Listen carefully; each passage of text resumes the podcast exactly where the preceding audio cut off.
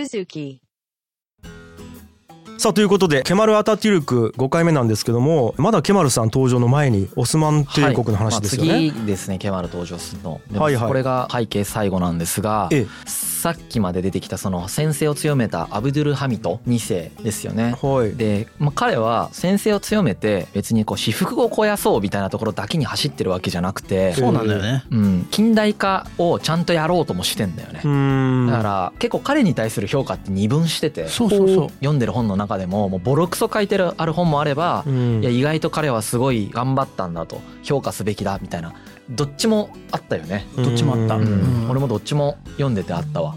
なんなら彼の墓の説明文にもなすごく彼がいろんな実績をやった人だねっていうふうに評価された書き方をされてるんですよね。うん、なんで司法改革を行ってですねうん。裁判所制度を発展させたりとか司法省を設置してほら司法して裁判するってさ検察と弁護士育てないといけないじゃん。そう。まあね。それをちゃんと導入するとかさ。そう今まではウラマーがやってたからね。そうそうそうそう。イスラム法でやってたからさ。あ。そっか。そう。新しい憲法を勉強してそれで法廷で裁判してみたいな現象って検察と弁護士っていう人を育成するところから始めるわけですよね。だから法学校の開設とかしないといけないそうか。そうそうそうそういうのをやったりとかね。イスラームっていうパッケージの中に入ってたからね。それまでは。そうパッケージで全部その中でできてたんだけどウラマーがやってた、ね、それを近代国家にしようとするとそこじゃないところをやらないといけない、まあ、西洋化させないといけないと彼らは思ったんだよね。そっかそっか。だからそうなってるってことですよね。はい。あと教育改革がすごくでかくてーそうだね。うん、国家に忠誠を尽くすエリートをまあ育成するとうん。いうことで、教育に大きな期待を実際かけてたんだよね。うんこれでそのトルコ語の識字率みたいなのを重視して、まあ、こう歴史科目地理科目とかを取り入れて新方式の小学校を作ったりとかですね。うん。総合大学を作ったりとかですね、うん。はい、あとは陸軍幼年学校みたいなのをねうん。主要地方都市に21校作ってさうん。そこで軍事教育をするわけですよね。なんでうん軍事教育やるかって言ったらめちゃくちゃ戦争で負けてるのが嫌だからだよね。はい。だからこの軍事を強くしないとうん。その勝てないしまうん。あその家宝の技術のところで言ったけどその近代的な軍事を入れるっていうこと自体が複合的にいろんな教育を必要とするよね。数学が勉強できないとダメだとか。ええ。うん。そのいろんなものが必要じゃないですか。うん。まあ別にイスラムが数学遅れてるわけじゃないと思うんですけどうん。まあその西洋的に数学を勉強したりだとかはい。その法学を勉強したりだとかはい。組織論を勉強したりだとかしないといけないわけですよそうだね。うんなるほど。まあこれをやっていきますと。はい。なのでこのような教育改革とか司法改革とかっていうのをやったという側面もまああるんですよね。アブドゥル・ハミド2世はうん。先制を強めたんだけど先制下の下で近代化をぐっと推し進めていくと。まあ一方で彼の政治に対して前回言いましたけど新オスマン人たちが育ってきてるからうん。これにその反発するっていうはい。風潮もめちゃくちゃたくさん出てくる。はいはい。しなんなら彼が作った学校で育ったエリートが彼に反発してくる。うんまあね彼の知性はすごく長かったんでうん後半の彼の知性っていうのはその前半の彼の改革によって育った人たちが彼に対抗してくるっていう構図になるんですよね。うんいやここはね面白いというか矛盾というかね。まあその一人がケマル・アタトゥルクなんですよね。あそっから出てきたよねちょうどそのケマル・アタトゥルクが生まれたのはそのアビドゥル・ハミトの知性の最中なんですよね。うんでその中でアビドゥル・ハミトが用意した学校に行きうんうんうんでそこで近代教育を受け先制制に反対するっていう。まあねまたこの辺のなんかすごいスピードでいろんな制度を整えていったっていうところもうんもしかしたら先制政治だからこそのスピード感だったかもしれないとか思うとうん必要なフェーズだったみたいな見方もできそうですよね。そうなんですよね。この時期がねうんなるほど面白い。まあ特にこの軍事教育みたいなのをちゃんとやっていくことによって、うん。オスマン帝国末期のエリート層っていうのがどこで育つかって言ったら、うん。この士官学校軍事学校で育っていくんだよね、うん。でここで軍人がエリートになるっていう現象が起こっていくんですよ、ええ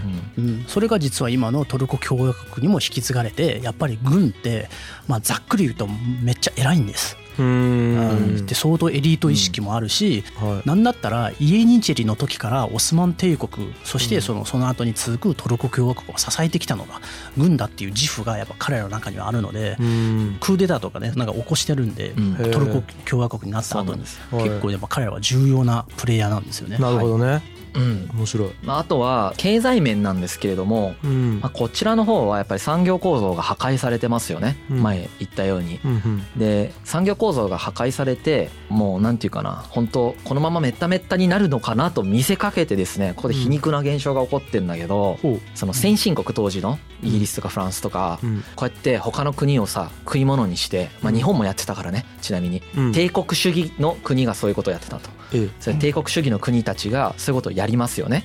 でそうすると他の国をまあある意味本当食い物にしてうん。関税とかも自由に定めてえその産業を独占していく感じで経済的に発展していくじゃないですか。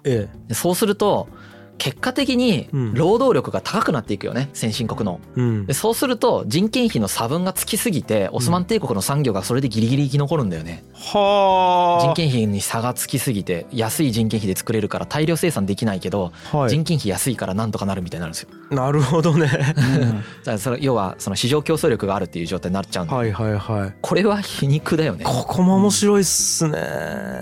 なるほど。まあでもそうなるか。うん。まあ一方でその対外でまあ外債を発行してうん。それでなんとか戦争しててうん。でその借金が利息が返せないっていう状態になっていってることは間違いなくてうん。まあこの状態っていうのをイギリスとかフランスとかドイツとかオーストリアとかイタリアとかがですねうん。お金を貸してるんですけれどもうん。この人たちが借金を半分にする代わりにうん。タバコと塩の専売権をもらいますとか専売収入をもらいますとかうん。印紙税酒税イスタンブール近郊の旅業税とかをもらいますとかですねうん。こういうムーブとかをしていったりしています。差し押さえって感じだよね。給料差し押さえ給料差し押さえだよね。だからその経済的に自立性を奪ってますよね。うん。そうですよね。国家から。うん。その国家の収入をそのまんま収入源として渡しちゃってるわけだからうん。借金半分に減らして収入源取ってるからさやっぱりマフィアの商業だよねここら辺もね。まあね。帝国主義っていうのはやっぱすごいムーブなんだよね。これはえげつないね。怖いね。で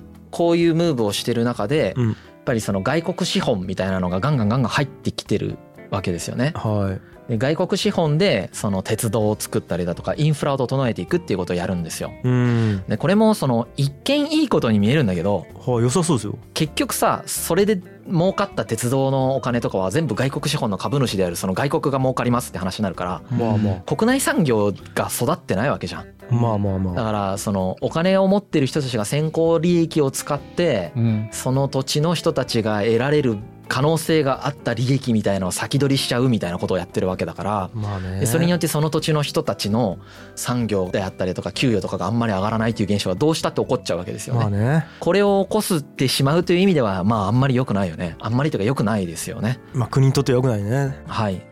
まあ、そういうので鉄道網の拡大とかが起こるんだけどうん。外国資本でどんどんやられちゃうっていうことが起こりますね。はい。これはね日本も結構外国にこれやったんですけどうん。いい文脈で語る人とかいるんだけどえまあフラットに見てんなわけないなっていう感じがしますけどね。えなるほどうん。ねやられて嬉しいですかって感じですけどね。うん。まあ、一方で完全に自分の努力だけでやると結構時間がかかるのでうんそこは確かに難しいとこなんですけどそうね、うんでも鉄道があることによって中の市場も活発になるっていうメリットもあるわけですよね。メリットもあるけどそのずっと搾取され続けちゃうよね。まあね。うんうん、これが前提にあるもんねこの構図が、うん、そうそうで搾取しようとしてそれしてるからねまあね。列強の国っていうのはね。はいはいはい。はいっていうのはこの時代の気風なんだよねこれをだからそのイギリスはクズみたいな話とか結構ありますよねあはいはい。あえてこの言い方で言いますけど、ええで実際なんか歴史勉強してたらこの後とかまさにそのムーブが入るんだけど、うん。アヘン戦争とかさオスマン帝国に対してもイギリスってまあまあひどいわけですよね。はいはい。で、まあ、イギリスに限らずフランスであるとかイタリアであるとか、まあ、その列強各国日本もですよねこの時期って日露戦争の直前でこの後日清戦争とか日露戦争とかをしてはいその列強の仲間入りをするっていう話を日露戦争の時にしたじゃないですか。はい。で仲間入りをしたらやっぱり列強ムーブをするんで日本もねそうそうそう同様に。個人的にはあんまり僕個人的に言わないようにしてんだけどはい。この件に関しては個人的にはイギリスがダメだったとかうん。日本がダメだったっていうのはもちろんそうなんだけどはい。帝国主義がダメだったっていうことだと思うんだよね、そういうことですよね。うん、じゃないとうん。ものすごい禍根を残すよね各国にねうん。しょうがないことだとも思いますけど帝国主義を批判するっっていうのはすごい大事だなと思ってますけどね。そうねだからどの国でもそこのポジションに行けばやり得たってことですよね。やり得たし、うん、まあ、当時そういう気風だったでもそれはやっぱり反省すべきことであったっていうことですよね。ええそうだよね、うん、まあなんか力を持てばまあ世界を動かしてもいいみたいなそういう一応ゲームルールではあったんですよね。ゲームルールという言い方は分かりやすいね。みんながそう思ってたし当たり前にやっていいこととしてやってたんだけど今は良くないと言われてるけど今でもそのやろうとしてる人もいるしやってる人もいると思うんですけど国がね。あると思うんだけど本来はそれを反省してやらないようにした方がいいと思うんですよね。過根を残しますからね。まあ万人の闘争状態に突入しますからねまさに。何かかこうまあ、システムの欠陥であるので、まあ、それを修正していくのがまあ今の時代なんでしょうね。うそうですね、まあ、っていうムーブの真っ只中にあったんですよね、はい、この時はね。うん、なので経済領域のところでもそのように、まあ、搾取構造っていうのを新たに作られ続けるという現象が起こっていました。はい、あとは皮肉なことにですねアブデュルハミド2世が検閲を強化して政治的言論っていうのを封殺されていったんだけど。はいまあ、一方でですね文芸誌とか文学作品とか実用書とか科学書とかの出版っていうのはすごくね 発展するんだよね。面白いよね。で特にこの中で科学書っていうのがすごい重要な立ち位置を占めていてこの科学書を読んで育った層っていうのが、この後イスラーム教を否定していくムーブを取ります。ほう、まあ、要は科学教に入っていくっていうはいはいはい、はいちなみにこの文学作品とかが勃興したっていうのもケマル・アタトゥルクにすごく影響を与えていて、うん、ケマルはだから濃厚にこの時代の影響を受けてるんだけど当たり前ですよね、うん、この時代の人ですから、はい、文学的でありさらに科学信奉者でもあるのがケマル・アタトゥルクなんですよね。まあもろにそうですよね。途中なんか詩とか書いてるんですけど彼は。科学もすごい好きなんで,、で宗教があんまり好きじゃないんですよ。ここら辺はこの時代のやっぱり気風なんですよね。まあ、つい最近まで続いてたかなっていう感覚でもうそれは宗教忌避の時代は正直僕は終わったかなと思ってるんですけど、はい、一旦、うん、まあそういろんな見解あっていいと思いますけどね、はい、今でも嫌いな人がいても別にいいと思いますけどこの時代ぐらいからちょうどつい最近ぐらいまでがそんな時代だったなっていう感覚で僕は解釈してるんですけどね勝手にね、うん、はい。まさにそういう時代です。この時代は疑いようもなくそういう時代。はい、うんですね。でこれが何でできてるかっていうと識事実を広めるための教育を確立したアベドゥル・ハミトのあれが影響してるってことだよね。うん、で繰り返しになるけどエリートたちはフランス語を中心に西洋語の文献を直接読んでいくと、まだドイツが入る直前ぐらいなんで、うん、西洋語の文献っていうのを読んでさらに自由とか平等とかいう概念を取り入れてるから先生性に反対していくっていう流れになるっていうそれが出版から始まったっていうことだよね、はい、政治的言論は封殺されてるんだけれども小説とか科学史とかからそういうのが入っていくってことを言ってるってことですね。うん、でここまでで一旦流れとしては、もうここでケマル・アタトゥルクの時代に突入するんで、こういう時代にケマル・アタトゥルクが出てきてるってことですね。うん、なるほど。アブドゥル・ハミド2世、うん。えー、彼が先生を敷く。先生を敷くんだけれどもその先生を敷いている傍ら近代化を進めている、うん、その近代化を進めている教育改革とか新しいその文芸史とか科学史の台頭とかによって新しいエリート層が育つと、うん、特に軍事領域とか軍の領域で育つと。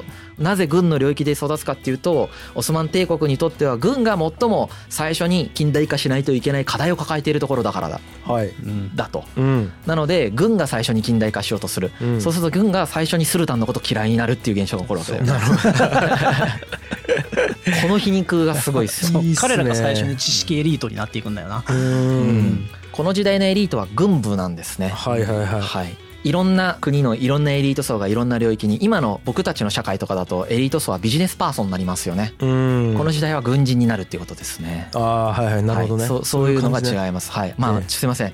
ビジネスパーソンじゃないエリートの方もたくさんいらっしゃるんで、はいはいはい、あのそういう人たちが気分がしたらすいませんって感じなんですけど一般的な母数としてはそうですよね、はいはい、経済先行の時代ですから今は、うん。うん、はいでちょっと今までのやつをまとめてみたいと思うんですけど、はい、まあ、オスマン帝国っていうのはこの時点で近代化するにあたって大きく3つの課題を抱えていると言えるよねと思います。で1つ目が、うん、えーと、イスラーム OS なんだけど近代化しないといけないっていうやべえ問題ですね。そうだね、うん、なるほど。いきなりイスラーム OS は壊せないんです。よね、ええ、やっぱりイスラームってすごい誇りがあるから、うん、まあ、これ別にイスラームに限らずキリスト教も持ってるしギリシャ正教も持ってるし日本も持ってるし中国も全部持ってんだよ、うん、全部持ってんだけどイスラームももちろん持ってますと、はいはいはい、イスラーム側からするとさ自らの文化の優越性とかやっぱりゆ信じてるわけですよね。えでいきなりうん。異教徒から積極的に何かを学ばないといけないっていう現象がさえうん。1718世紀ぐらいからさ力関係が逆転したことによってさうん。ヨーロッパとのうん。その軍事的敗北が始まった頃から急にそういうことが起こるわけですよね。うん。でそれを受け入れようとするんだけどその段階があるんだっていうことだよね。めちゃくちゃ段階があるんだっていうことと最初は解雇主義的なうん復古主義的な？昔の自分たちの栄光を取り戻そう。いややっぱダメじゃん。構造の問題じゃんっていうのに気づいてじゃあ構造を変えよう。でも構造ってなかなか変わらないよね。うん。内部のパワーバランス全部変えないとダメじゃんみたいな。パワーバランス全部変えるとかも無理じゃんみたいになってるみたいな。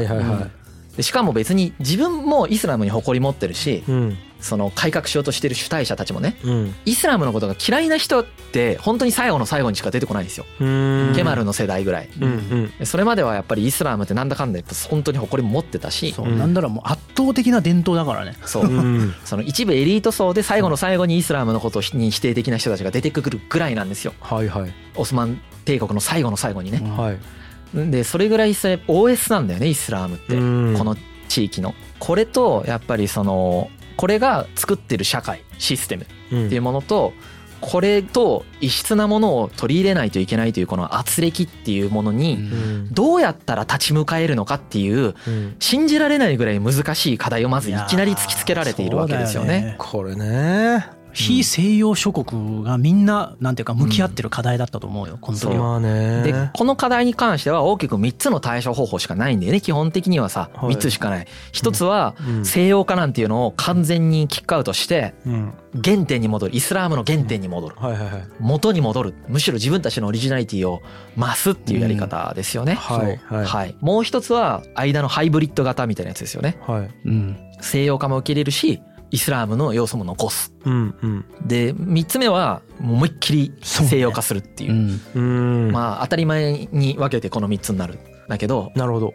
大体ね近代化する時の他の国々っていうのはやっぱこの3つのモデルでうん。どれにするかで内部で揉めてうん。揉めてる間に列強に食い物にされるっていう現象が起こっていくわけです。悲しいなそれ。これを内部で揉めながらも何とかしたのが日本とトルコだけなんです。いやーそうな難しい時代だな。日本とトルコだけってのがやばいな。うん。まあそのちょっと区分の仕方人によって違うと思うんでえ異論ある人いると思いますけど、うん。まあ僕の認識だと日本とトルコはそれを何とかして近代化に一応成功したと言えるんじゃないかなと思うんですけどね。はい。うんうんだからそんぐらい難しいってことですねまあめちゃくちゃむずいでしょうね。ちょっと考えても思いますよね。うんこのようなアナロジーを簡単に自分の組織にうん。所属している組織に流用できたと思うんですけど聞いてる皆さんも。うん。そうじゃない組織に所属してる人もいっぱいいると思うけど、ええこのような組織に所属してる人も多分いっぱい聞いてると思うんだよね。うん。これ自分の組織のことじゃんって思った人いっぱいいると思うんだけど、うん。その組織が変わることを考えるとこの今オスマン帝国が置かれている状態うん。しかも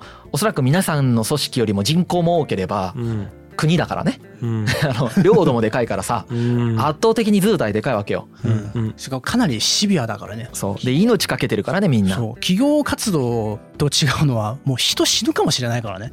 民族とか国がそのまま滅ぶっていうレベルの話だからな。そうなんですよ。簡単じゃないですよね。これを何とかしようとした時にやっぱり今まで我々がこのシャープ5までで見てきた現象としてねうん。起こってたのはその部分最適をしようとするわけだよね。ええ。うんええみんなえ改革の必要性は理解したと。えうん。一方で直ちに改革することはできないと。はい。直ちに改革することはできないっていうのはその状況を理解できる、まあ、頭がいい人たち賢い人たちはすぐ分かるわけだよね、どちらも正だよね。確かにそうですと。うん。なのでそのエリート層がみんな部分最適化しようとするんだよね。うんうんだってちょっとでもこう急速な改革すると殺されたりするから。うんはいはいはい。部分最適に走らざるを得ないじゃん。はいはい。でバランスさせようとすると。ええ。バランス関係をちょっと変えようとする。うん。っていうのを賢い人はさ見たら思ってそうするわけじゃん。はい。だけどもっと全体感でいくとうん。間に合わないんですそれが。そうね。この悲哀が歴史から学べるんですよね。うん。だからどうするっていうのはちょっと難しいんだけど、まあ、うん。ケマルが何とかするんだけどね、うん。この場合は。うん。そこに再現性があるかどうかちょっとそう微妙だし民主主義の歴史を勉強した僕たちはそこをケマルに任せるみたいなやばいよねって話をしたんでうん。民主主義の歴史で。はいはいはい。バージョンが違うやり方でやんないといけないかなと思うんだけどはい。この部分が歴史勉強しないと分かんない。なるほどね。頭が良ければ良いほどバランスさせようとする。けどはいそれは外的要因の変化に耐えきれないっていうことが往々にして起こるってことですよね。うん。かこれおもろいっすよね。ー面白い。これは全部で起こってた。だからその明治維新でも起こってるし安倍正弘はバランスさせようとした。だけど変化に耐えきれない。うんそのうん。うん外部の変化に耐えきれない。うん。えーオスマン帝国もそうですよね。うーんなんで他にも例を挙げれば何個も出てくるんですよね。やっぱそのうん。そりゃそうだよね。だってね内部均衡で保たれてる組織の中でうん。誰かをぶっ殺して何とかしてやろうみたいな過激な人ってさうん賢い人の中からあんまり出てこないじゃん。いやだそと思う。の言い方悪いけど。だと思う、うん。そうね。わかるわかる。なんていうかうん。いろんな人の気持ちが分かったりとかうん。いろんな状況を理解している人がそのムーブ取るなんかやべえやつしかそんなことしないわけだよね。ファナティックな人じゃないと難しい、そうそう。うん。ってなるとそうならないんだけどじゃあその全体最適に向かうのは組織はどのタイミングだったら行えるのかっていう話なんだようねん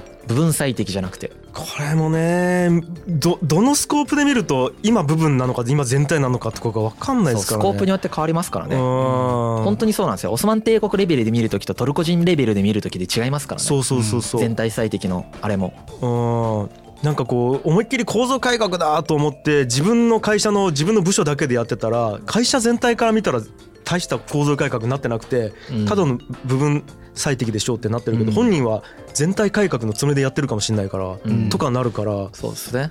なんかこう分かんないです。どの視点で見るかとかがうんうんむずすぎるな。むずすぎますよね。これが一つ目の課題であと二つあるんですよ。おい。でもう一つがええ。ナショナリズムの課題なんですけど、うん。うんこれは第一次世界大戦の時も言ったけど、うん。結局この時代にうん。その国としてまとまりができたのっていうのはえ僕たちはこういう民族ですよねっうてん。言いやすかった国がまとまってるし言いにくかった国が分裂してんだよね。あった。島国とかだったらやりやすかったって話そう。で日本は幸いにもすごくやりやすかったわけですよ。うん。でもオスマン帝国は超やりづらいんだよね。そうね。起点からそうっすもんね。スタートから。最初からダイバーシティだったんです。そうね。このダイバーシティが悪い方に出てきちゃったっていう話ですね。でオスマン帝国のことをオスマントルコと呼んだりもするんだけどうん。これはすごく微妙な故障なんだよねだから。ね。トルコ人の国とは限らないわけええオスマン帝国自体は。え。トルコ人が主体ですよ。だからオスマントルコって呼ぶこともできるんだけど、うん。一方でいろんな人種いろんな宗教の方がいらっしゃいます。オスマン帝国には。え。うん。これをそのどのようにまとめていくのかこのナショナリズムの時代にみたいな課題をこの当時のオスマン帝国は抱えているわけですよね。うん。で後で詳しく説明するけど人種が多様だけじゃなくてうん。宗教が多様だけじゃなくて人種と宗教がクロスしてる人とかいるんだよね。あそっか。そう。そうそだからユダヤ人なのにムスリムの人とかいるんだよ。そっかそっか。だからえうん？ってなるじゃん。おってなるわけですよ。はそれぐらい複雑なんです。オスマン帝国っていうのは。ううん。この複雑性とこの時代性の中でその複雑性にどう対峙するかっていうことはものすごく難しいのでだからうん。彼らはそのイスラーム全体でまとまろうぜっていう時があったりうん。オスマン主義って言ってオスマンでまとまろうぜっていう時があったりうん。トルコ主義って言ってトルコ人でまとまろうぜって言った時があったりうん。そのどの単位でまとまろうぜっていうのが複数案出てくるんですよこの時代は。そうか。で、まあ、最終的にトルコ主義でまとまってトルコ共和国になるんですね。だからオスマン主義もパンイスラムって言うんですけどパンイスラム主義って言うんだけどね。はいはいはい。これイスラムでまとまろうっていうのもダメだったしうん。そのオスマンでまとまるオスマンでまとまろうっていうのもダメで結局トルコ民族でまとまろうっていうのでなんとかなったんで一応ね。はあこれもいろんな問題を抱えてたんだけどでもクルド人問題とかここから発生してくるんだけどうん。こういうナショナリズムの問題とかいうのも抱えてるわけです。まとまるっていうことはもう均質的な国民っていうものでまとまるからそれ以外の人はマイノリティとして排除される構造にはあるんですよね。はい。そうね境界線を作る行為やからまとまるっていうのねなるほど。でもう一つ大きい課題としてあるのはもう経済的には植民地化されてるってことだよね。ああケーキや。今まではずっと経済的に繁栄しうん。絶え間なく領土を拡大していって、まあ、メフメト2世から、えー、とスレイマン1世までは3代にわたってあるんです。セリム1世スレイマン1世って言って3代あるんですけどメフメト2世セリム1世スレイマン1世ですねずっと昔の話ね。うんうんもう15世紀16世紀の話ですよね、はい。3代にわたってめちゃくちゃ栄えたわけだよね。エジプトとかメソポタミアとかハンガリーとかっていう土地を征服していってうん。そこで莫大な戦利品と税収を地中に納めはい。それによってさらに交易をやったりとかしてうん。どんどんどんどん豪奢な生活とかやっていって歳出とかがどんどん膨らんでるけどそれを吸収できるぐらい拡大してた時代は良かったんですよ。はいけれどもそれが軍事的にね拡大できなくなってあのウィン包囲が失敗した頃から。うん。これも言いましたけど成功してる時と失敗してる時が同時に始まってんだよね。うーん。これも組織の 組織とか王朝の特徴なんですけどは成功と失敗って同時に始まることができるんですよ。始まるというかあ成功しながら失敗が始まることができるんですよ。そうか。なんでこれが同時に起こったわけですよね。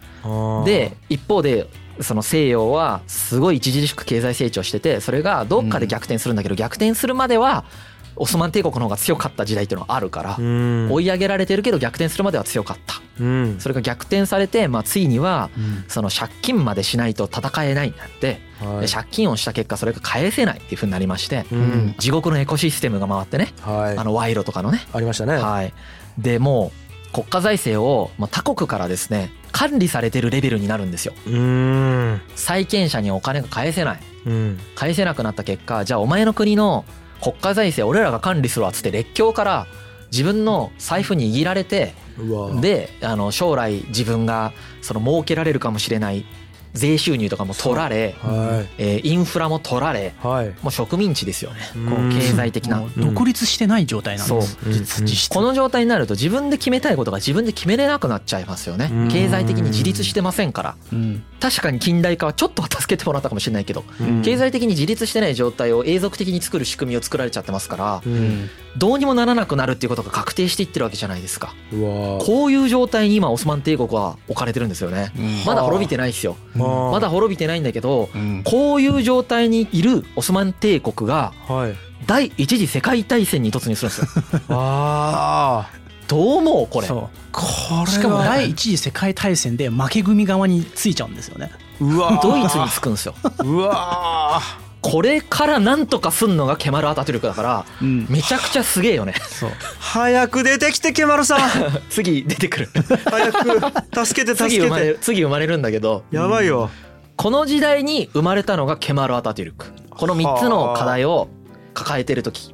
うーんいやでも面白いのは逆にここまで負けを重ねてないとなかなか人間って現実認識できないんだなと思うよね。俺もそれすごくやっぱ両方そう。やっぱ実際勝ってるのと負けるってるのと同時で起こっていた場合に人の認識はやっぱり勝ってる方に引っ張られるんだよな。それは。結果見たら勝ってるからね。そう。売り上げがまだ上がってるみたいなやつだよね。で実際そのオスマンもさそのねウィーンとかで失敗してんだけど他のところの小さい戦いで勝ったりとかはしてるんだよね。ううん。んそれであいいじゃん勝ったらっていう風にそうね。実際なってたんです。そうね。うそれが実は全体のメタ認知をやっぱり阻んでいる側面はあったんじゃないかなと思いますよ。そうか。おもろいよね。あとうん。はその段階的にしか改善できないから抜本的に改善しないとし何も起こらないんだけどうん。段階的に改善しようとするバイアスがかかるとかも何度も言ってますけどうん。絶対そうなるじゃないですか。絶対そうなるもんなだって勝ってんだからさ途中まで。そうなんだよね。うん。負けたとしてもうん。なんていうか勝ってた過去があるからさ。うん。いやー面白いね。面白い。ボロッボロになるまでやっぱり改革ってできないんだよねそうね。本質的な。いや失敗は成功の母っていう言葉の重みはすごいね。確かに。本当そうだよね。失敗から人間勉強したくないから、うん。そういう言葉が出るんだろうな。あー逆にね。あ勉強したくないからそうぐらい言葉にしとかないとそう。意識できない成功体験にしかからしか人間勉強しないからな。まああとうんこれほどボまあこの後さらに第一次世界大戦負けてボロッボロになるんですけどうんこのボロボロさからうん。独立国家として成り立ってる今のトルコ共和国が作れるとかがめっちゃおもろい。すごい。あこれもう本当高杉の時と一緒であはい。全員が諦めてもおかしくない状況になるんですよこの後。へえ明らかに無理ってなるんですよどう考えてももうトルコ終わったってなるんですけどうん。なんとかするんですよ。え。このなんとかするとかがうん。できるとかがおもろい。これ僕すごく重要な示唆だと思ってるんですよね。うん。まあこれ最後エンディングとかで言えばいいんだけど。えーそれはちょっとは僕は聞いてないからまだ。うんこのなんていうんですかね。おこんな絶望的状まあ僕起業家だからだと思うんだけど、はいはい。フリードリヒの時もそうだし高杉の時とかもそこに僕は食いついてんだけど、うん。こんな絶望的なのにうん。まだなんとかできるの？みたいな。はい。やっぱそこはすごい勇気もらえますよね。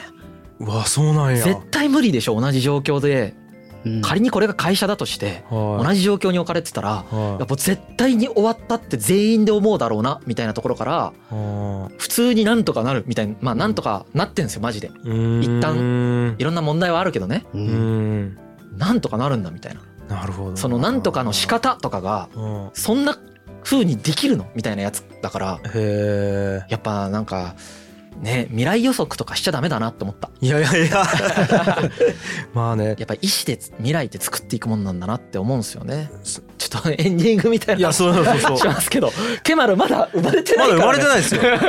まあ中中エンディングって感じで、はい。確か中エンディングなね。ケマルの出るはい。出てくる直前だからね。どんな時にケマルが生まれるかっていうのもよく分かったと思います、そう。うーん。あだからもうマジで本当に映画やったら最高の時に生まれてきてますよね、うん。もうはい設定ばっちりそう、いさあ輝けっていうや今マジでね、はい。映画みたいな人生ですよ。実際。マジで映画あるもんね。うんあるトルコで。へえいやマジでハリウッドとかでも作ったら面白い。今ナポレオンとかやってね。